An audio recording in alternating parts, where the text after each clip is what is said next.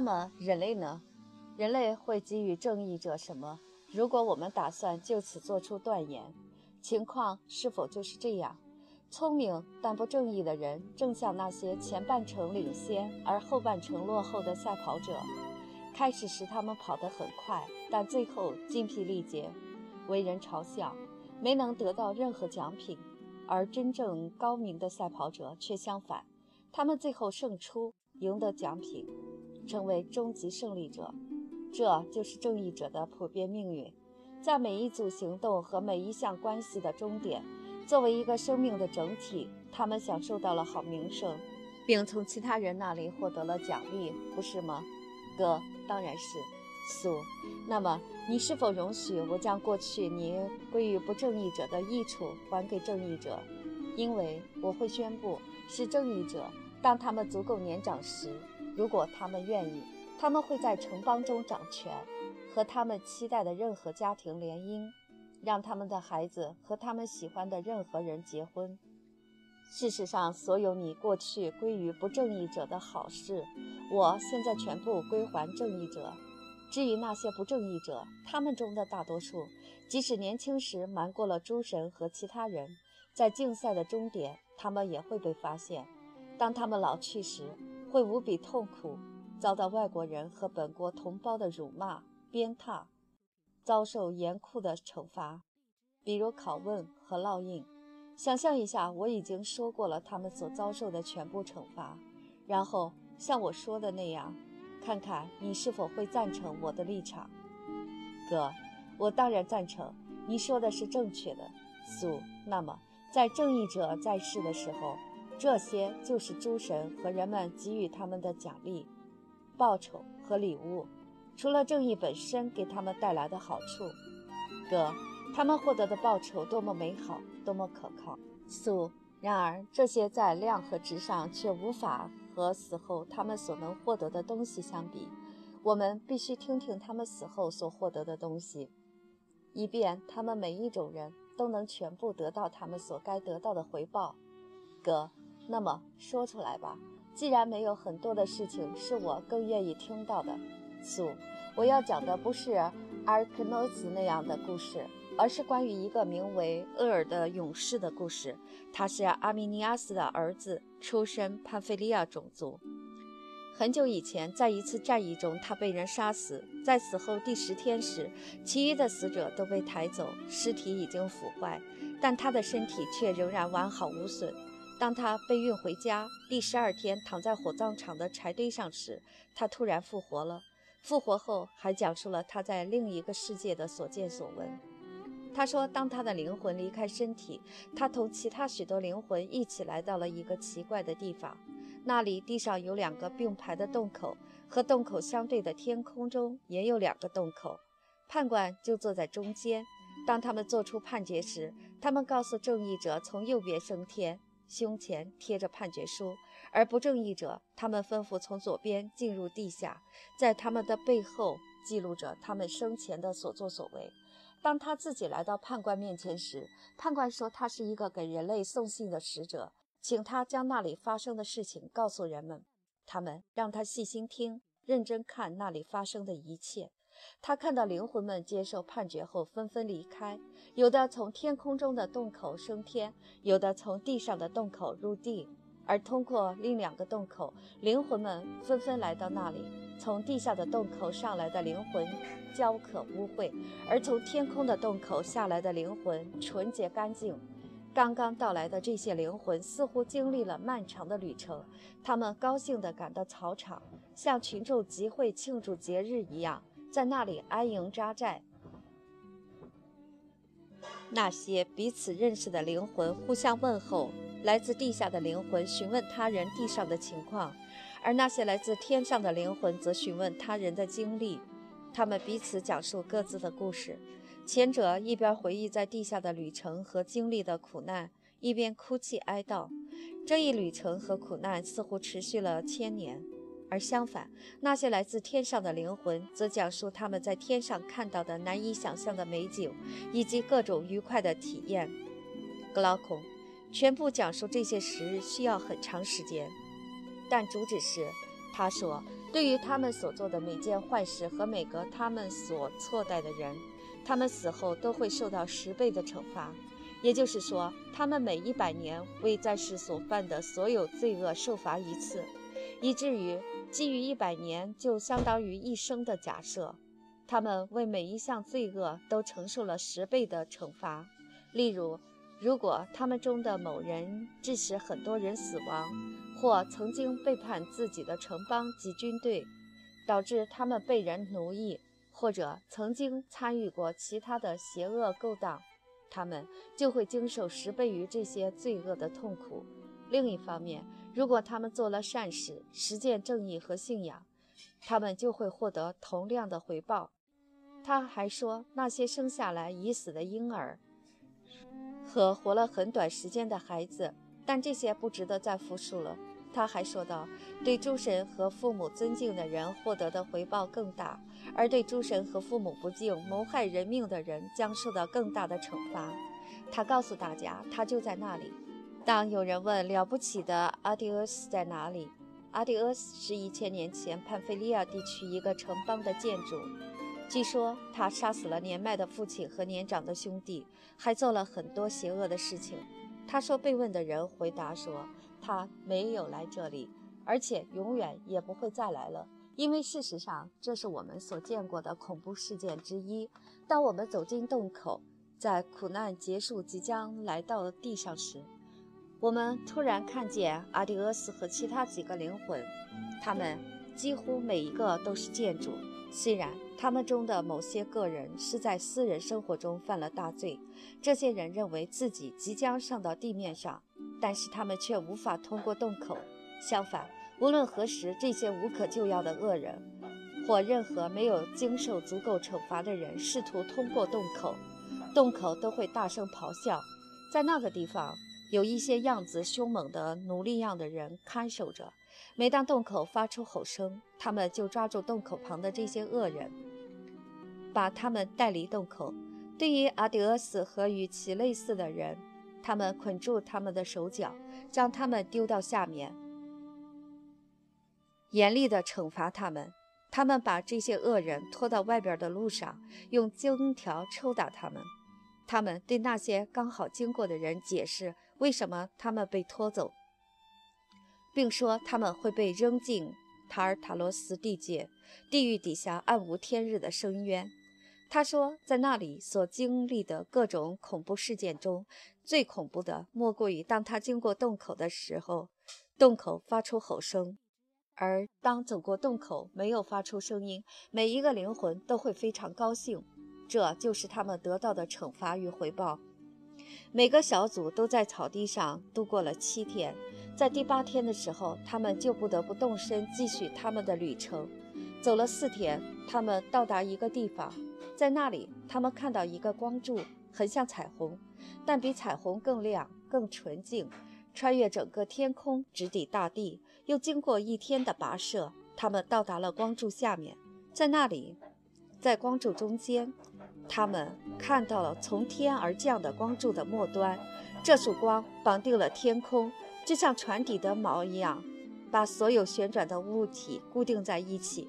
在光柱的末端悬挂着必然的主轴，借助它，所有旋转的物体得以转动。它的轴和钩是坚固的，它的螺旋环也是坚固的。混合了其他的材质，螺旋环的构造如下：它的形状有如人间的螺旋环，但是按照厄尔的描述，我们必须认为它是这样的：在一个中空的大螺旋环里，有一个和它一样的小螺旋环。刚好能放在里面，就像互相套在一起的碗一样。类似的还有第三个、第四个以及另外的四个，一共有八个螺旋环套在一起，一个在一个里面。从上看，它们的边缘看似圆环，而从后面看，它们围绕主轴形成了一个连环的螺旋环。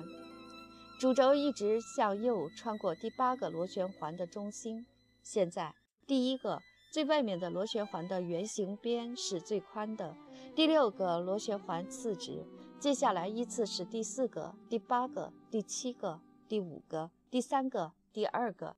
最大的螺旋环的圆边是闪烁的。第七个螺旋环的圆边是最亮的，第八个螺旋环的圆边反射了第七个的光。第二个和第五个螺旋环的圆边非常类似，比其他的更黄一些。第三个是最白的，第四个稍红，第六个是次白的。主轴作为整体，按照相同的速度旋转。但在旋转的整体中，里面七个圆环缓慢地朝着相反的方向旋转。所有这些圆环中，第八个转得最快，其次快的是第七个、第六个、第五个，它们的旋转速度相同。第四个看起来相对它们运动速度相当，排在第三。第三个速度第四，第二个速度第五。主轴围绕必然的圆环旋转，在每一个圆环的顶部都站着一个迷人的女人，随着圆环而旋转，发出单一的声音，一个单一的音符，八个音符彼此调和，组成一个单一的曲调。另外有三个女人坐在周围，彼此距离相等，每人都坐在王座上。她们是必然的女儿，命运三女神。身着白衣，头戴花环，分别是拉赫西斯、克罗索、阿特罗波斯。他们伴随那些女人的曲调一起歌唱着。拉赫西斯歌唱过去，克罗索歌唱现在，阿特罗波斯歌唱未来。克罗索用他的右手触摸主轴圆周的外围，并帮助其旋转，不时地暂停一下。阿特罗波斯用他的左手帮助圆周内部旋转，而拉赫西斯则用两手分别触摸圆周的内外两部分，帮助旋转。当灵魂们到来时，他们必须直接走到拉赫西斯面前。一个类似于发言人的人首先把他们排列起来，然后从拉赫西斯的圆环上取下符签和生活的模式。登上高高的讲台，说道：“仔细倾听必然之女拉赫西斯的话，朝生暮死的灵魂们，凡人的又一个生死轮回就要开始了。神不会抽签决定你们的命运，你们要自己选择自己的命运。抽得第一签的将第一个选择其注定必然的一生命运。美德并不是主持者。”按照你看重他或忽视他的程度，你们每个人都会获得较多或较少的美德。对此，选择者自己负责，诸神不负任何责任。说完这些，发言者将符签扔到灵魂们中间，每个灵魂都捡起离他最近的那个签，除了厄尔，诸神不让他拾取。每个捡起符签的人都看清了签上写的数字。之后，发言者将可选的生活模式放在灵魂们面前的地上，数量远远多于在场灵魂的数量。可选的生活模式多种多样，包括所有动物的生活以及所有人类的生活，其中甚至包括建筑的生活。一些建筑可以终老一生，其他的建筑则多半半途死于贫穷、流放、乞讨。也有名人的生活，一些是因美貌而有名，或者是因其他的力量及健壮的身体而有名；其他的则是因为他们贵族的血统以及祖先的美德而闻名。同时，也有在这些方面声名狼藉的男人和女人的生活供灵魂们选，而灵魂的组成却是不能选择的，因为选择了不同的生活，必然其灵魂的组成就是不同的。但其他各种品质则被同样的混入每个灵魂中，包括富有或贫穷、疾病或健康，或介于其间的状况。亲爱的格劳孔，一个凡人面临着所有风险中最大的风险，因为每个人都必须忽视所有其他的内容，而专注于下面的内容。谁能使他知晓如何获得区分善的生活和恶的生活的能力，以便他能够在任何情况下从可选的生活模式中总是选择较好的生活？他必须对我们刚才所提及的一切进行权衡，既要综合考虑，也要分别考虑，权衡他们对于善的生活的影响，了解美貌与财富或贫穷。以及灵魂这样那样的状况混合后对善恶产生的影响，血统高贵与低贱，私人生活与统治者生活，身体强壮与虚弱，善于学习与否，所有灵魂自然具有的品质或后天习得的品质，当这些品质相互混合时，会产生什么影响？在此基础上，通过考虑灵魂的本性，凡人们将能推断出何种生活是好的，何种是坏的。并做出相应的选择。坏的生活将使灵魂更加不正义，好的生活将使灵魂更加正义。其余的一切他都会忽略，因为我们认为这就是最佳的办法，无论是对生而言还是对死而言。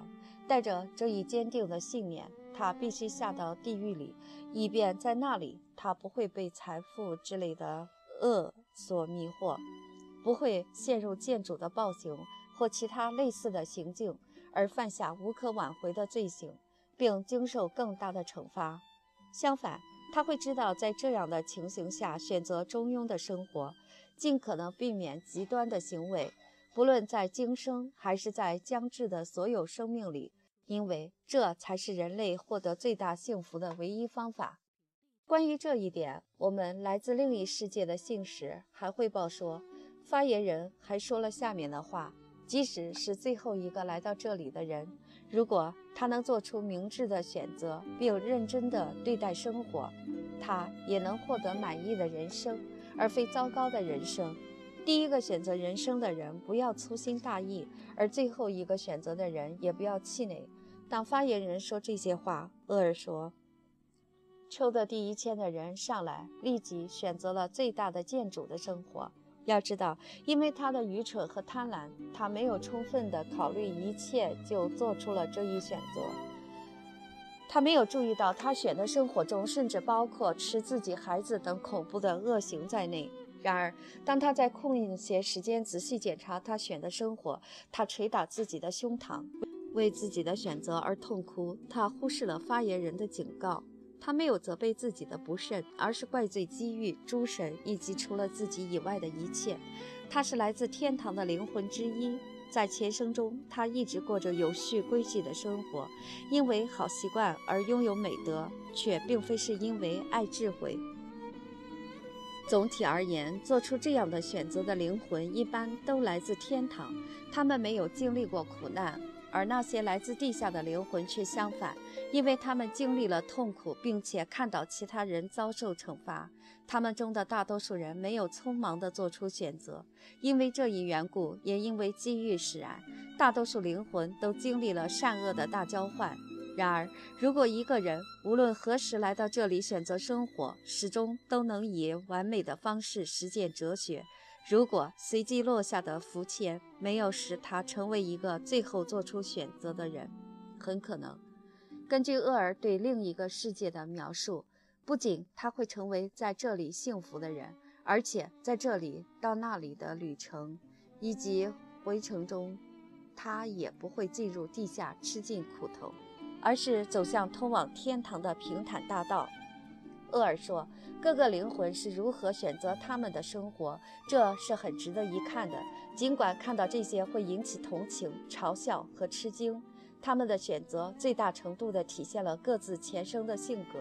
他看到曾经是俄尔普斯的灵魂选择了天鹅的生活，因为死于女人之手，他憎恨女性而不愿再投胎到女性身体里。他看到塞缪瑞斯的灵魂选择了夜莺的生活。”也有天鹅选择人类的生活的，其他的歌鸟也有这样做的。第二十个灵魂选择了狮子的生活，那是阿加斯的灵魂，特拉蒙之子。因为记得有关盔甲的判决，他避免投胎过人类的生活。下面一个是阿伽门农的灵魂，因为经受的苦难，他也憎恨人类，因而他选择了鹰的生活。阿特兰塔的灵魂。分得了一个中间位置的签。当他看到一男性运动员所能获得的巨大荣誉，无法抵制其诱惑，选择了运动员的生活。在他之后是伊佩尔斯的灵魂，诺帕佩斯之子。他选择了一个女性手艺人的天赋。接着，在最后选择的灵魂中间，他看到了塞斯特斯的灵魂给自己披上了滑稽的模仿者的外衣。现在轮到奥德修斯的灵魂抽取最后一签，并做出选择。因为记得前生所受的苦难，他拒绝了荣誉之爱，花费很长时间寻找一个普通人的生活。这个人一心只做自己的工作，好不容易，他终于在其他人忽略的某个地方找到了这样的生活模式。当他看到这种生活时，他说：“即使他抽得了第一签，他还是会做出同样的选择，并深感快乐。类似的灵魂们从其他的动物变成人类，或者变成另一种动物；不正义者变成凶猛的动物，而正义者变成温顺的动物，以及各种可能的混合都发生了。当所有的灵魂都选择了自己的生活，他们按照相同的次序来到拉赫西斯面前。”他为每个灵魂分配了他们所选的主神，作为他们生活和选择兑现的守护神。这一主神首先带领灵魂走到克罗索处，克罗索正在转动主轴。主神请克罗索批准他们所选择的命运。经克罗索批准之后，他带领灵魂来到旋转的阿特罗波斯面前，以使旋转的命运成为不可逆转的。之后不许回身，灵魂们来到必然的王座下。当灵魂通过了这里，并且其他灵魂也通过了这里，他们全部来到遗忘平原。经过令人窒息的可怕的高温，那里没有花草树木。夜晚来临，他们在健忘河边露营，河里的水没有什么容器可以盛取。所有的灵魂都必须喝下一定量的水，而那些没有被智慧之水所拯救的，就要喝下更多的水。他们每个都喝下了水，也就忘记了一切。当他们睡着，午夜到来，响起了一阵雷声，大地震动。他们突然间被带离了那里，像飞向四处的明星。他们四散开去，投胎往生，但厄尔却被阻止，没有喝下那些水。尽管不知道在哪里，以及灵魂是如何回到自己的身体里，但厄尔突然恢复了视力。他看到自己躺在火葬场的柴堆上，因而格劳孔他的故事被保留下来，没有遗失，而且这会拯救我们所有人。如果我们被这个故事所说服，我们就能安全地渡过健忘河，并且灵魂不受污染。如果大家相信我的话，我们就会相信灵魂是不死的，能够忍受一切恶和一切善，并且始终坚持走向上的道路，尽我们所能实践正义，以便我们成为自己和诸神的朋友。不仅此生如此。